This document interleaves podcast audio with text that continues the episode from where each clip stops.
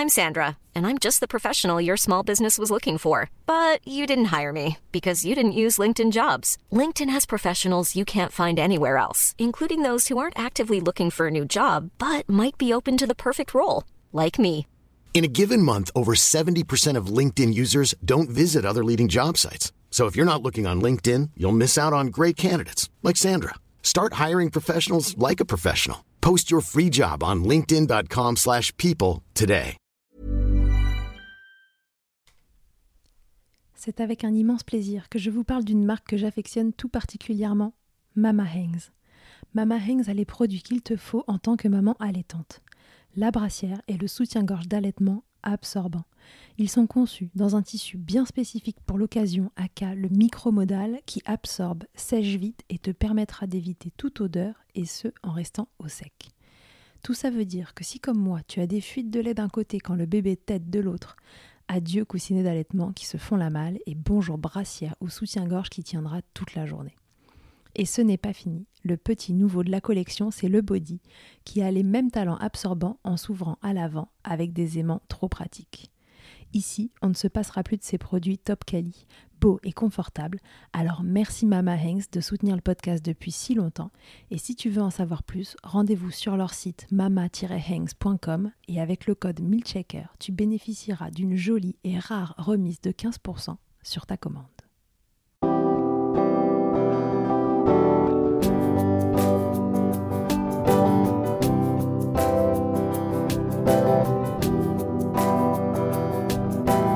Bonjour et bienvenue dans Milchecker, le podcast qui est dédié à l'allaitement.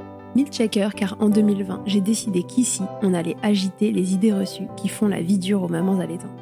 Je commence par me présenter, je suis Charlotte Bergerot-Palisco, je suis ostéopathe de formation. J'accompagne entre autres quotidiennement les mères dans leur allaitement en libérant avec mes petites mains les tensions de leur bébé qui ne têteraient pas tout à fait correctement. Je suis également formatrice en ostéopathie pédiatrique et sur le sujet spécifique des troubles de la succion des nourrissons et podcasteuse à mes heures pas si perdues. Enfin, je suis surtout la maman de deux enfants. L'un a l'été une année et l'autre est en train de téter au moment où j'enregistre cette intro. Ici, tu écouteras des témoignages autour de l'allaitement, des vécus tous différents mais essentiels à recueillir pour apprendre de l'expérience des autres, pour se repérer, s'identifier parfois, déculpabiliser aussi mais surtout assurer la transmission nécessaire pour normaliser et même banaliser ce qui devrait l'être, nourrir son bébé, bambin, si on le souhaite, comme on le souhaite, et le temps que la diade, comme on l'appelle, mère-enfant, le désire. Et ce n'est pas tout. Car si l'allaitement était facile, ça se saurait. Le manque de transmission d'informations n'épargnant personne, il me semblait essentiel que ce podcast s'adresse aussi aux professionnels entourant les mères durant cette période. C'est l'intérêt des épisodes experts que vous pourrez écouter régulièrement, que vous soyez parent ou soignant, pour vous orienter face aux difficultés rencontrées. On y traite toutes sortes de problématiques liées de près ou de loin à l'allaitement et plus encore. Un seul objectif ici, informer le plus largement possible. Et pour cela, j'ai besoin de vous. Dès qu'un épisode vous a plu, aidez-moi en le faisant voyager pour qu'il arrive dans chaque oreille qui peut en bénéficier. Via le bouche à oreille, sur les réseaux, ou encore en laissant des étoiles et commentaires sur votre plateforme d'écoute, vous n'imaginez pas à quel point c'est précieux, alors merci d'avance si vous prenez une minute pour faire vivre ce projet. Et maintenant, place à l'épisode. Salut, si tu débarques sur cet épisode, je t'invite à écouter le précédent parce que aujourd'hui, je vais raconter ma préparation à l'accouchement qui se déroule eh ben, évidemment au fil de la grossesse en 2023. Voilà, et puis cette grossesse, elle est un peu particulière pour les raisons que j'énonce dans le premier épisode. Bon, puisqu'elle est compliquée physiquement, psychologiquement, et que je rappelle que le mois de juin, qui est en fait le septième mois, entre le 6 et le septième mois de grossesse, est franchement compliqué euh, suite à des petits euh, déboires, on va dire, euh, à la maison. La préparation à l'accouchement, c'est vraiment un truc que je repousse, je repousse, je repousse. Cette fois-ci, j'ai pas vraiment eu de suivi avec une sage-femme. J'ai vu une sage-femme à côté de chez moi deux fois sur la fin de la grossesse juste pour me remémorer euh, les principaux trucs, mais il se trouve que comme je suis ostéopathe et que je travaille en périnatalité, que je suis beaucoup de femmes enceintes et que voilà, je suis globalement à jour de tout ça, peut-être que c'est une erreur de ma part, j'en sais rien. En tout cas, je ressens pas le besoin de refaire une préparation classique à l'accouchement avec une sage-femme.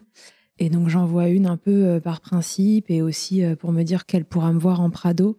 donc ce système qui permet d'avoir une sage-femme qui vient vous voir à la maison en postpartum après le retour de la maternité, parce que par contre, euh, voilà, je me dis que si j'ai pas quelqu'un qui m'a suivi pendant la grossesse, peut-être que ce sera plus difficile de trouver quelqu'un après l'accouchement. Donc je rencontre quelqu'un de très sympa, je fais deux euh, consultations avec elle. Je lui demande si elle a des recos pour moi par rapport à mon projet et, et voilà. Mon projet, il est physio cette fois-ci. Il l'était déjà un petit peu la première fois, en vérité. La première fois pour une raison principale, parce que j'étais pas encore aussi renseignée que je le suis euh, aujourd'hui. Mais la première fois, en fait, ça s'explique par la toute première grossesse, celle qui malheureusement n'arrive pas à terme et qui se solde par une interruption médicale de grossesse. En fait, le jour où je vais au bloc, euh, parce que j'ai quand même eu la chance, on va dire, euh, si on peut appeler ça de la chance, mais en tout cas de pas accoucher par voie basse. Moi, à cette période-là, je considère que c'est de la chance. Le timing est très très serré mais il m'est autorisé de faire ça sous aspiration. En gros, ce bébé-là avait des malformations telles, il était en fait collé à son placenta depuis son ventre. Et de ce fait, en fait, bon, en grandissant, il, ne serait soit pas né, il serait euh, mort in utero, soit il serait mort né. L'accouchement n'aurait pas pu se dérouler. J'avais le choix entre, euh, au timing où c'était, entre faire encore une aspiration, même si c'était limite, et faire un accouchement voix basse. Et puis j'ai décidé euh, que c'était euh, mieux pour moi euh, de faire un curtage, aspiration, curtage, c'est la même chose. Parce que ça me semblait moins traumatique sur le moment. J'ai été franchement très bien accompagnée. J'ai été accompagnée à Louis Mourier à Colombes dans un hôpital voilà, avec un diagnostic anténatal. Je, je remercie infiniment cette sage-femme et je lui écris encore aujourd'hui. Là, je lui ai donné des nouvelles de nous pour lui dire que maintenant on était quatre parce qu'ils nous ont suivis après pour les échographies à chaque grossesse. On a eu un accompagnement euh, psychologique et médical qui était vraiment euh, canon. Mais le seul truc à la limite qui s'est euh, pas super bien passé en termes d'accompagnement, c'est que le jour où j'arrive au bloc pour donc cette aspiration de ce bébé qui malheureusement ne serait pas arrivé à terme, je sais pas si c'est l'anesthésie, enfin quelqu'un en tout cas dans ce couloir euh, tout froid là me dit euh, vos, résultats de prise de sang sont revenus et euh, bon vous avez un trouble de coagulation donc bon bah là c'est bon pour aujourd'hui mais ça peut contre-indiquer la péridurale. Bon j'étais ravie de savoir ça alors qu'on était en train de m'enlever un bébé du ventre mais mais en tout cas ça reste que ça s'était logé dans un coin de ma tête et que sur le, la deuxième grossesse donc pour la naissance de mon premier enfant je m'étais euh, quand même dit que bah, y avait une possibilité qu'on me refuse la péridurale. J'ai un déficit en facteur 11 qui n'est pas du tout symptomatique au quotidien. Donc c'est un, truc de, de, coagulation, pardon, côté euh, euh, je coagule pas assez. Je peux ne pas coaguler assez. Et pendant les grossesses, c'est quelque chose qui peut avoir tendance à un peu décompenser. Donc Très bien, bonne nouvelle. Donc je me dis, bon, ben, je verrai plus tard. Et quand la première grossesse arrive, je me dis quand même que ce serait peut-être pas mal que j'ai deux, trois tips pour savoir ce que c'est qu'un accouchement sans péri. Parce que si jamais d'aventure, en plus c'est le truc que vous savez, euh, le jour de l'accouchement en gros, hein, si jamais je peux pas avoir de péri, qu'est-ce qui se passe? Bon, outre ça, je suis ostéopathe, je suis plutôt du côté euh, de ceux qui pensent que la nature fait bien les choses. Et donc j'ai quand même cette petite graine dans ma tête et je me dis, bah, Charlotte, prépare-toi comme ça, et puis tu verras bien ce qu'il advient. Si jamais c'est trop dur et que tu peux avoir la péridurale, et eh bah, tant mieux. Et puis euh, sinon, en tout cas, fais en sorte que le travail avance euh, de, façon optimale sans péridurale. Donc, ça, c'est la première raison. Et c'est aussi une des raisons qui m'a amené à choisir un accouchement plutôt physio sur cette deuxième grossesse. Enfin, sur cette troisième grossesse et ce deuxième enfant. La deuxième raison qui fait que je choisis un accouchement plutôt physio, en tout cas de me préparer à un accouchement physiologique pour cette euh, deuxième troisième grossesse, pardon, c'est que euh, bon, je suis assez persuadée que c'est le mieux, que ce soit pour la mère ou pour le bébé, pour se remettre ensuite. Bah, c'est pas d'anesthésie, donc c'est pas de médicaments euh, dans votre sang et qui va, qui va sur le bébé. C'est voilà, c'est du postpartum immédiat plus facile, c'est une mise en place de l'allaitement qui est plus simple. Tout ça aujourd'hui, c'est assez documenté. Puis j'avoue que j'ai quand même envie de savoir ce que c'est que d'accoucher sans péri. Il y a un truc en moi qui me fait dire, j'ai envie de savoir en fait comment on faisait avant que la péridurale existe, parce qu'elle existe depuis quand même pas si longtemps que ça euh, à l'échelle de l'humanité. J'ai pas envie d'accoucher euh, seule à la maison, enfin seule à la maison, j'aurais jamais accouché seule à la maison, mais avec une sage-femme euh, qui sait faire ça à la maison. Moi, ma façon à moi de me sentir en sécurité, c'est d'être dans un endroit qui à la fois respecte la physiologie et à la fois a tout le côté médical vraiment sur place. Voilà. Bon, il se trouve que de toute façon, avec cette histoire de coagulation, je n'ai jamais posé la question, mais je ne pense pas qu'une sage-femme euh, aurait euh, validé mon dossier. Déjà, là où j'étais dans un niveau 1, ça a été un peu euh, sujet à controverse. je l'ai su le lendemain de l'accouchement. De toute façon, l'accouchement à la maison, voilà, c'est pas ce que moi je souhaite pour moi-même. Je trouve ça génial que, que des femmes puissent le faire et, et j'aimerais que, que ce soit euh, mieux pris en compte, mieux mis en valeur pour euh, d'abord pour les sages-femmes qui le pratiquent, pour les mères qui le souhaitent, etc. Mais moi, c'est pas là que je me sens euh, bien et, et je pense qu'on me l'aurait pas validé quoi qu'il arrive. Et alors, si j'avais dit ça à mon conjoint, je pense qu'il serait pas venu à l'accouchement, quoi. il serait parti dans un autre foyer. Non, en fait, c'est pas ce qui nous convient à nous en tant que famille. Donc du coup, je cherche un endroit où on va respecter au maximum le travail physiologique naturel et à la fois que je vais avoir euh, cette, ce backup médical dont moi j'ai besoin pour me sentir bien. C'est du coup à la maternité de Nanterre que je décide euh, d'accoucher. Euh, même là-bas, ça n'a donc pas été hyper facile finalement de, de garder mon dossier. Je l'ai appris le lendemain de l'accouchement, mais avec cette histoire de trouble de la coagulation, euh, j'ai fait un peu peur euh, à certains. Je l'ai compris le lendemain de l'accouchement, mais il y a eu des signes pendant l'accouchement de voilà, j'étais un peu euh, le, dossier le dossier brûlant du moment. Et donc, je me suis préparée de, différentes façons au sein de cette grossesse un peu compliquée. Et pour ma première grossesse, ce que j'avais déjà mis en place justement autour de l'accouchement physio, c'était que j'avais lu le bouquin de Ina May Gaskin qui s'appelle La naissance naturelle, il me semble, ou l'accouchement naturel.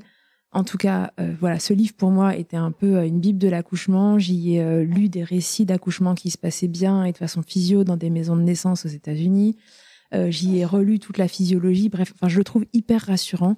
Je pense qu'il devrait être lu un peu quoi qu'il arrive par tout le monde. On a un bébé dans le ventre en fait qu'il va falloir accoucher parce que ça permet quand même de se remettre dans la physiologie et de comprendre, en fait pourquoi normalement tout se passe bien.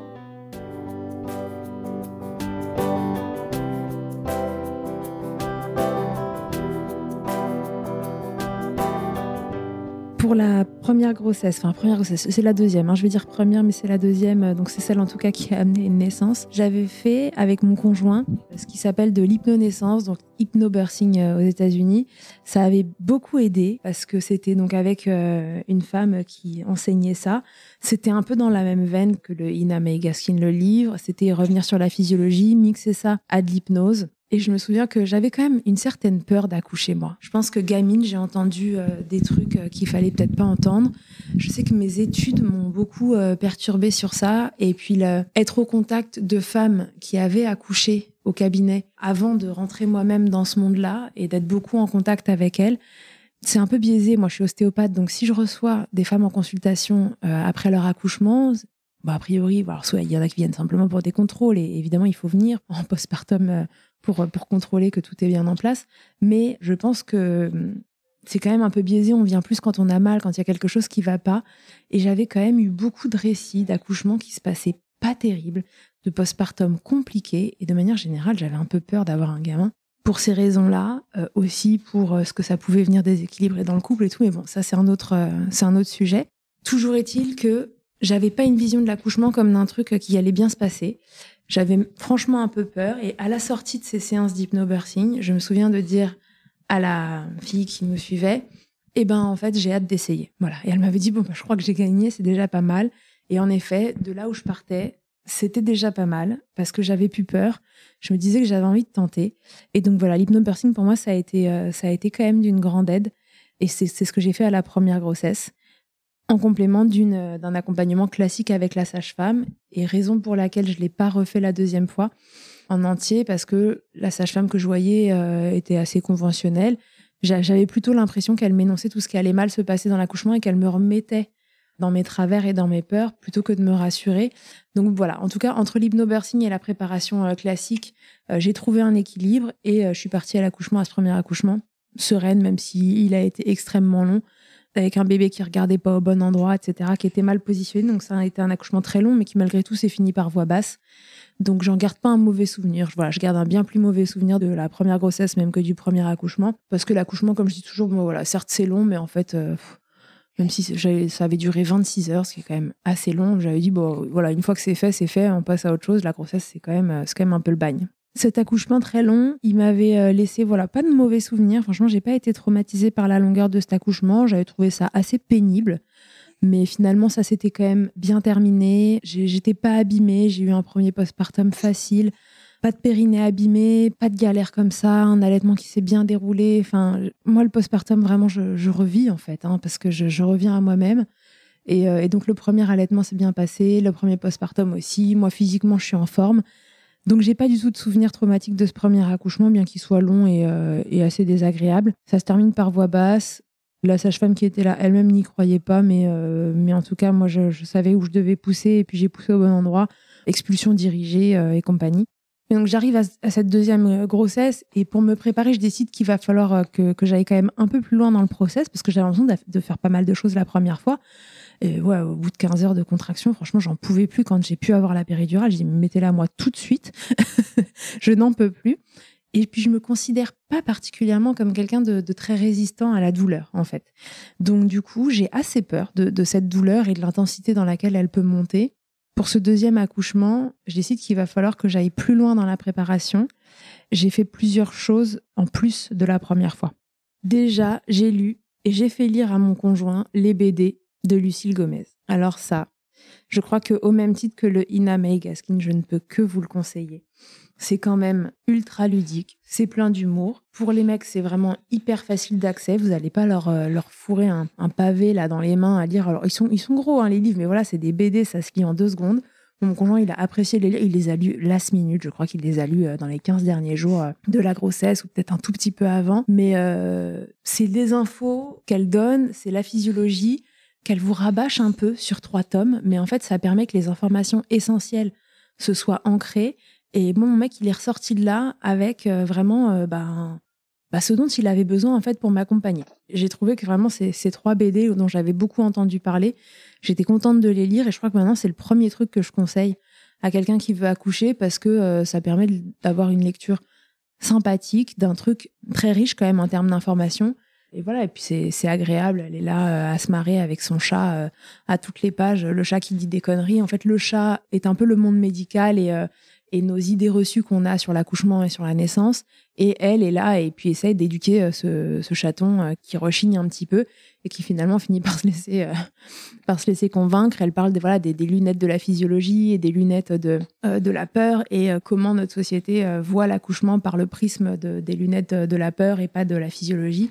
Donc ça, ça met bien les idées en place et franchement, c'est vraiment un, super conseil, c'est un beau cadeau à faire à une femme enceinte qui va accoucher. Les BD de Lucille Gomez euh, sur la naissance. La naissance en BD, ça s'appelle. Donc ça, je le, conseille vraiment vivement, vivement. Ensuite, j'ai fait la préparation de Quantic Mama, Karine Laceva. J'ai longtemps hésité à l'acheter, cette préparation à la naissance. J'en avais beaucoup entendu parler euh, de différentes façons, en général de, de la bonne façon. Je savais pas si l'état d'esprit euh, me convenait finalement. Et puis euh, un jour, euh, Madoula est venue euh, à la maison et on en a parlé. Et puis je regarde le site internet et puis il y avait des réducs à ce moment-là. Donc en, bonne consommatrice de, réduction, je me suis dit que je faisais une affaire. Et donc j'ai pris la préparation de, de Quantique Mama, j'ai pris la préparation virtuelle à la naissance et j'ai pris le Transcender la douleur avec Julie Bonapacé. Bonapace, je sais pas comment on dit, enfin qu'importe, en tout cas elles sont toutes les deux.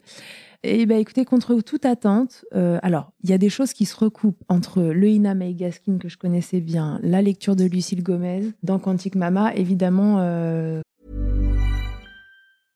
Hiring for your small business? If you're not looking for professionals on LinkedIn, you're looking in the wrong place. That's like looking for your car keys in a fish tank.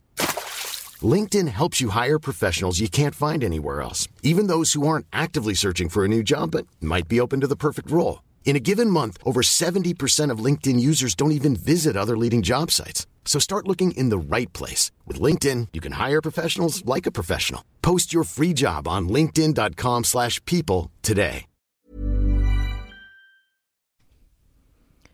Et Mama Hanks ne s'arrête pas là. Si tu as envie, une fois la tétée finie, de garder ton bébé tout contre toi en ayant les mains libres, laisse-moi te parler de leur porte-bébé Carry and Pack. Je suis une fervente adepte des écharpes de portage, mais l'ostéopathe que je suis sait que leur mise en place peut parfois vous freiner, vous ou votre moitié. Mais aussi ô combien le portage peut être indispensable pour certains bébés. Chez Mama Hanks, pas de compromis. Le porte-bébé Carry and Pack est en fait un vêtement confortable que tu enfiles comme un t-shirt et dans lequel ton bébé va pouvoir venir se lever tout en respectant sa position physiologique l'enroulement de sa colonne, l'écartement de ses hanches, ainsi que le dégagement de ses voies respiratoires, grâce à des systèmes de serrage des pans de tissu. Ce tissu, justement, il est tout doux. en coton bio, certifié GOTS, le tout est dessiné à Biarritz et fabriqué au Portugal.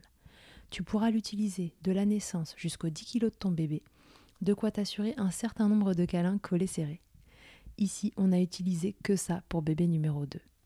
Pour toutes les infos, tutoriels et découvrir leur gamme de vêtements de portage, ça se passe toujours sur le site mama-hangs.com et tout pareil, avec le code MILCHECKER, tu bénéficieras d'une remise exceptionnelle de 15% que vous preniez l'un ou l'autre, et après, ça se répète un petit peu, on va dire, d'une lecture à l'autre, d'une écoute à l'autre. Mais ce qui est important, en fait, c'est de rabâcher les choses qui sont importantes. Vous savez, on apprend par la répétition. Et je crois que voilà, c'était très important euh, pour moi, mais ça, ça l'est sûrement pour plein d'autres mondes, d'avoir le même discours aussi de façon de personnes différentes, parce que tout ça se recoupe et que ça s'ancre bien euh, dans le mental. Et vraiment, contre toute attente, c'est finalement cette préparation-là qui, pour moi, aura été la plus utile parce que je la raconterai dans l'épisode sur l'accouchement, mais elle vous euh, décrit une façon de respirer pendant les contractions, de, souffler, de faire un peu le, le cheval, là, comme ça. Et moi, ça m'a accompagné du moment où les contractions se sont intensifiées, quasiment jusqu'à l'expulsion, en fait. Et ce truc-là était tellement bien pour moi que je, peux dire que j'ai même pas euh, ressenti, vous savez, cette phase de sommeil là dont on parle où, euh, les contractions sont moi, tu t'en souviens, toi? Elle parle à côté. Où les contractions sont tellement intenses, vous êtes dans là dans les derniers centimètres euh, avant d'arriver à, dilatation complète. Et bah, il y en a qui disent qu'elles ont la sensation qu'elles allaient mourir, en fait. Et qui a envie de ressentir ça? Moi, c'était vraiment cette phase-là qui me faisait plus que peur. Et donc, j'essayais par tous les moyens de me, préparer à, passer ce cap-là. Bah, figurez-vous que je ne sais pas quand est-ce que j'ai fait mon sommet. Et je pense que la respiration que j'ai gardée jusqu'au bout, tout le long des contractions, m'a vachement aidé. Et d'ailleurs, la doula qui était euh, là avec moi ce jour-là, Elsa, euh, si tu passes par là, m'a dit euh, Tu as été impressionnante parce qu'en fait, tu n'as rien lâché sur ta respiration de A à Z. Tu as continué de faire ton truc et on voyait que ça, que ça t'aidait. En tout cas, la préparation de Quantic Mama, bah, moi, j'ai tendance du coup à la conseiller parce qu'encore une fois, c'est toujours ces mêmes infos qu'on dit, qu'on redit. Elle vous explique aussi très bien que, que ça fait pas si longtemps que ça, qu'on a peur d'accoucher et que je sais plus ce que c'est le, truc exact, mais il me semble que si euh, l'histoire de l'humanité démarrait il y a 24 heures, ça fait juste quelques minutes qu'on a peur de l'accouchement et qu'il est sous péridurale. Donc voilà, je trouve que ça remet un peu les, idées en place et ça, c'est vraiment. Euh, enfin, pour moi, ça a été, ça a été précieux. J'ai aussi lu le livre euh, de Marie Trelawn qui s'appelle J'accouche bientôt, que faire de la douleur, il me semble. J'essaierai de vous remettre peut-être les références quelque part dans un réel ou autre. J'essaierai de faire ça. Si jamais vous avez une question, revenez vers moi euh, en MP euh, ou par mail sur mon site et j'essaierai de vous retrouver tout ça si jamais j'oublie de le faire. Mommy Brain. Et donc euh, Marie Trelawney, là, alors celui-là, je l'ai beaucoup aimé aussi. Pareil, beaucoup de répétitions sur certains aspects. Mais c'est un livre hein, qui un peu comme le Ina May Gaskin m'a beaucoup accompagné. Et surtout, à la fin du livre, il y a une sorte de, lettre à la mère qu'on va devenir et à cette femme qui va accoucher. Elle parle de voilà de se laisser bercer, emporter par les contractions et c'est, je sais pas, ça dure trois pages. Enfin, c'était sur ma tablette que je le lisais. Et ce truc-là, pendant les contractions, vraiment, il, m'est revenu. Voilà, ce, texte m'est revenu. Il m'a vachement accompagné. Donc, je peux que vous, vous, le conseiller parce que le livre en entier est super. Si vous n'avez pas le temps de tout lire, voilà, moi cette fois-ci le, le et la préparation de Quantique Mama, les lectures de Lucille Gomez, ça, ça aura fait vraiment beaucoup. Et vraiment, j'ai un petit, euh, une affection toute particulière pour les dernières pages du Trélon que j'ai trouvé, euh, voilà, qui peut-être que je les ai lues aussi en fin, toute fin de grossesse et que j'étais euh, déjà complètement partie au niveau psycho, mais en tout cas, ça m'a beaucoup accompagnée et même pendant les contractions, voilà, de venir y penser et de se laisser emporter. Je retrouverai pas les mots qu'elle donne là et puis de toute façon, je vous invite à le lire. Il faut que chacun puisse se les approprier comme il veut, mais ça m'a beaucoup aidé. J'ai aussi fait des séances d'EFT, pas que pour la préparation à l'accouchement. L'EFT, c'est un truc qui m'a accompagnée pendant la grossesse, parce que je rappelle que psychologiquement, j'étais vraiment euh, à mal. Et donc, euh, j'ai rencontré une thérapeute super, dont je vous redonnerai le nom euh, en message privé si vous le souhaitez, qui est pas très loin de chez moi. Et puis, en fait, on, se connaissait par le centre de soins où je travaillais. Et, et j'ai eu la chance, alors que j'étais franchement pas du tout en forme, comme elle habite pas très loin de chez moi, qu'elle vienne à domicile. Et alors, franchement, ça a été un des trucs euh, les, plus cool euh, de la grossesse euh, qu'elle m'accompagne. Et donc j'ai refait juste avant. Alors ça m'a aidé voilà à tenir le coup psychologiquement, pas que sur l'aspect grossesse en lui-même, mais aussi sur tout ce que j'avais à travailler d'avant. Elle m'a beaucoup euh, aidée pendant la grossesse. Et puis, juste avant l'accouchement, je l'ai rappelé un peu last minute et je lui ai dit euh, Audrey, j'ai peur d'accoucher. Enfin, j'ai peur d'accoucher. J'ai pas peur d'accoucher parce que j'avais plus peur d'accoucher, mais je lui dis j'ai quand même peur d'avoir trop mal et de et de pas tenir mon envie de, de pas de péri. Euh, j'avais peur d'avoir peur en fait. Voilà, j'avais peur de cette phase de sommeil. quand on a peur d'avoir peur, ben, on se retrouve quand même dans une boucle un peu un peu infernale. Et je lui ai dit, est-ce que tu veux bien me refaire une séance avant, de, avant que j'accouche? Elle a évidemment accepté. J'ai fait ça et puis elle m'a conseillé une séance avec une hypnothérapeute avec qui elle travaille pour euh, m'accompagner aussi sur, sur cette peur de la douleur. Et donc, je crois que j'ai fait la séance le lundi matin et j'ai accouché le vendredi, vous voyez, d'hypnose. Donc, elle aussi était super. Je l'ai fait en visio parce que franchement, je pouvais plus me déplacer. J'étais, même pas que j'étais trop grosse, mais j'étais trop au bout du rouleau. Et pourtant, elle n'était pas très loin de chez moi, mais il faisait très très chaud aussi euh, sur la fin. En tout cas, voilà, du coup, j'ai fait ces deux choses-là juste avant, vraiment sur le sur la partie euh, le sommet, cette peur d'avoir peur d'avoir mal qui me faisait dire que j'allais pas réussir à aller jusqu'au bout. Avec tout ça, j'arrive un peu à l'accouchement en me disant Charlotte, t'as fait un peu tout ce que tu pouvais, tout ce qui te semblait juste maintenant pour que ça se passe euh, le mieux possible. J'y croyais sans y croire parce que je me disais vraiment que, que j'allais pas tenir euh, jusqu'au bout, un peu comme la première fois. Si, et puis surtout si jamais c'était long, quand on a eu un premier accouchement de 26 heures, on se dit que bon, si on repart sur le même mood la deuxième fois, ça va quand même pas être facile de tenir sans péri jusqu'au bout. Mais je sais que j'ai fait euh, un peu tout ce que je pouvais pour que, pour que ça se passe au mieux. Donc c'est la dernière chose que je ferais pour, euh, pour me préparer à l'accouchement. J'ai fait du yoga pendant la grossesse pas tellement en préparation à l'accouchement, juste pour rester mobile, parce que j'ai quand même été beaucoup, bah, pas alité au sens propre du terme, mais alité du fait d'être trop malade. J'ai passé énormément de temps allongée, j'avais mal partout, j'avais une hanche complètement en vrac, j'avais le dos, mais je pouvais pas rester assise plus de cinq minutes sans souffrir des dorsales euh, atrocement. Et l'ostéopathie, euh, dès que, que peu, parce que en fait, je bougeais tellement pas que ça n'allait pas. Donc, j'avais fait du yoga les deux derniers mois de la grossesse, les trois derniers mois même, on va dire. Non, les deux derniers mois, en fait, hein, à partir de mi-juillet, quand je pars en vacances. Ça m'a fait du bien, ça n'a pas non plus réglé les choses, mais en tout cas, je me suis dit, voilà, pareil, c'est ça de prix en termes de mobilité, parce qu'arriver à l'accouchement toute engoncée euh, dans mon bassin, là, qui n'a pas bougé euh, de la grossesse, c'est quand même pas génial. Dernière chose, dans cette préparation, on va dire, euh, à l'accouchement, c'était de prendre la décision qu'une doula vienne avec nous. Donc finalement, c'est Nanterre qui a accepté euh, mon dossier euh, pour accoucher là-bas. Nanterre, c'est une maternité de niveau 1 qui est assez euh, réputée pour l'accompagnement des, accouchements physiologiques. mais voilà, c'est vous restez sur place si jamais il y a besoin d'une péridurale, d'une césarienne ou quoi que ce soit. Par contre, vous n'avez pas de réanimation euh, néonate. Euh, si jamais votre bébé va pas bien euh, rapidement après l'accouchement, euh, il est embarqué ailleurs. Donc c'était un des points sur lesquels j'avais besoin de discuter avec eux parce que mon premier bébé avait fait une détresse respiratoire et avait eu besoin de soins, mais c'était un truc qu'ils pouvaient gérer. Et si moi je faisais quelque chose d'un peu costaud, genre hémorragie costaud, etc. Bah voilà, ils gèrent une partie mais pas tout. Mais ils acceptent que les doulas viennent à l'accouchement. Et donc ça, c'était vraiment le point que moi j'avais envie qu'il soit accepté parce que j'avais envie de, cet accompagnement-là pour différentes raisons. D'abord pour moi, parce que j'avais envie de quelqu'un bah, qui m'accompagne en plus de mon mec. J'avais pas envie de donner à mon conjoint ce rôle de coach en fait euh, d'accouchement. Je savais que j'en avais besoin d'un, en tout cas que j'en avais envie, mais je ne me voyais pas assigner cette tâche-là à mon conjoint qui pourtant, voilà, après coup, je me dis l'aurait certainement prise, mais j'avais envie d'enlever la pression sur ça. Me demandez pas pourquoi j'ai un peu l'impression que l'accouchement c'est un truc de femme et je voulais que lui, il puisse se dire, même bien informé, même en ayant euh, à 100% l'envie d'être avec moi dans ce moment-là, je voulais qu'il puisse se dire que si à un moment, il avait besoin déjà de ne pas venir dans un accouchement physio, parce que c'est un truc où on se retrouve quand même à être un animal, s'il avait besoin de ne pas être là tout court à l'accouchement, s'il avait besoin de sortir de la pièce à un moment parce que ce qu'il voyait lui convenait pas, en fait, je voulais qu'il soit vraiment libre et moi, ça m'aurait même pas dérangé, en vérité, qu'ils me disent euh, écoute, j'assiste pas à l'accouchement parce que ton projet, euh, je le respecte, mais, euh, mais c'est pas ce que moi j'ai envie de, retenir de la naissance des enfants.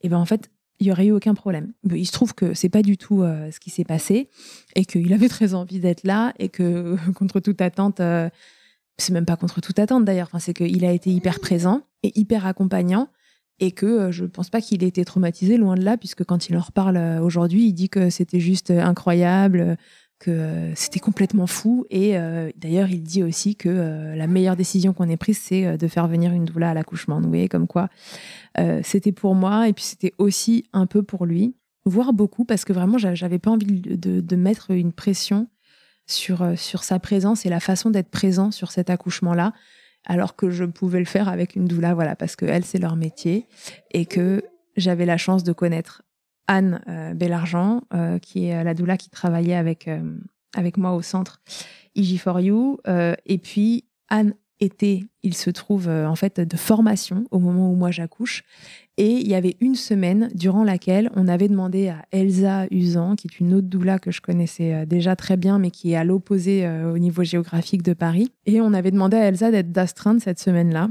pour m'accompagner si jamais moi je décidais, enfin le jeu décidait ou, euh, ou Roma décidait d'arriver cette semaine-là. Donc voilà, il y a un espèce de, relais qui se fait entre les doulas sur un petit mois pour être sûr qu'il y ait quelqu'un avec moi le jour de l'accouchement. C'était vraiment important pour moi. Et c'est finalement euh, Elsa qui aura eu le, voilà, le plaisir, j'espère, d'être là le jour de l'accouchement. Mais c'est Anne qui m'a accompagnée en tant que doula tout au long de la grossesse pour échanger, discuter, euh, voilà, connaître mes projets. Et puis on avait juste fait une séance avec Elsa trois semaines avant que j'accouche pour que Julien la rencontre aussi parce que pour le coup, il ne l'avait pas vue, contrairement à Anne. Et donc voilà, on a un peu fait un double accompagnement doula pour la préparation à l'accouchement. C'était vraiment euh, d'une douceur incroyable pour moi de savoir qu'une des deux allait être là, je sais pas pourquoi j'étais assez persuadée que c'était Elsa. Quand, quand je réfléchissais à mon accouchement, je, voyais Elsa avec moi. Et enfin voilà, j'étais en confiance autant avec l'une qu'avec l'autre.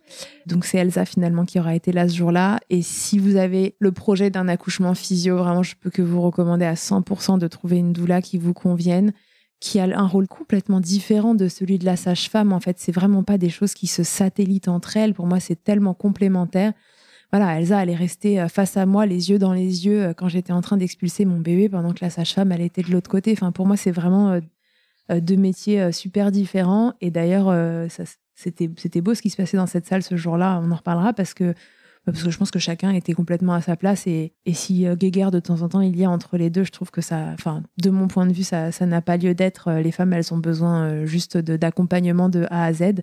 Et moi, ce jour-là, euh, bah voilà, Elsa était là, les sages étaient là et, tout s'est bien passé. Et voilà, je vous raconterai ça dans un épisode suivant. En tout cas, le 14 euh, septembre, avant d'accoucher le 15, est-ce que je suis prête avec tout ce que j'ai fait? Franchement, je sais pas si un jour on est prêt, mais en tout cas, j'avais tellement envie d'accoucher parce que je rappelle que cette grossesse ne me plaît pas et que jusqu'au bout elle aura été galère. J'ai voilà, tellement envie d'accoucher, j'ai tellement envie de rencontrer euh, mon bébé et j'ai surtout tellement hâte que cette grossesse se termine que honnêtement, là, j'ai pas peur d'y aller. je sais pas comment ça va se terminer. Je sais pas si je vais prendre une péri. Je sais pas euh, si ça va aller dans le sens euh, que j'ai envie. Mais en tout cas, j'ai qu'une hâte, c'est que ça s'enclenche. Et donc, ça s'enclenchera euh, le 15 décembre à minuit, minuit et demi. Je vous raconte ça dans un autre épisode. Allez, salut. Un grand merci d'avoir écouté cet épisode jusqu'au bout. Je te le redis encore une fois, mais c'est si important. Si tu as aimé cet épisode, n'hésite surtout pas à le partager, à mettre une note ou des étoiles sur les plateformes d'écoute pour m'aider à le faire connaître. Déjà, ça me booste et ça me motive à continuer de créer ces contenus. Et surtout, ça permet à de nouvelles personnes d'être informées correctement sur l'allaitement. Pour échanger ou me faire un retour sur ce que tu as entendu, rendez-vous sur Instagram at Podcast et je te répondrai avec plaisir. Pour rechercher un épisode, cette fois, une thématique, c'est sur le site internet milchecker.fr que ça se passe. Tu y trouveras tous les épisodes et un moteur de recherche pour t'orienter en fonction du sujet recherché. Pour me consulter, comme ostéopathe, ça se passe à Suresnes dans le 92. La prise de rendez-vous, elle se fait sur Doctolib en tapant Charlotte Bergerot Palisco. On se quitte, comme au premier jour, avec Emma et son titre Blinded, en collaboration avec Nemen. Je vous donne rendez-vous au prochain épisode, et d'ici là, n'oubliez pas, milchecker autant que vous le voudrez et bousculons ensemble les idées reçues sur l'allaitement maternel.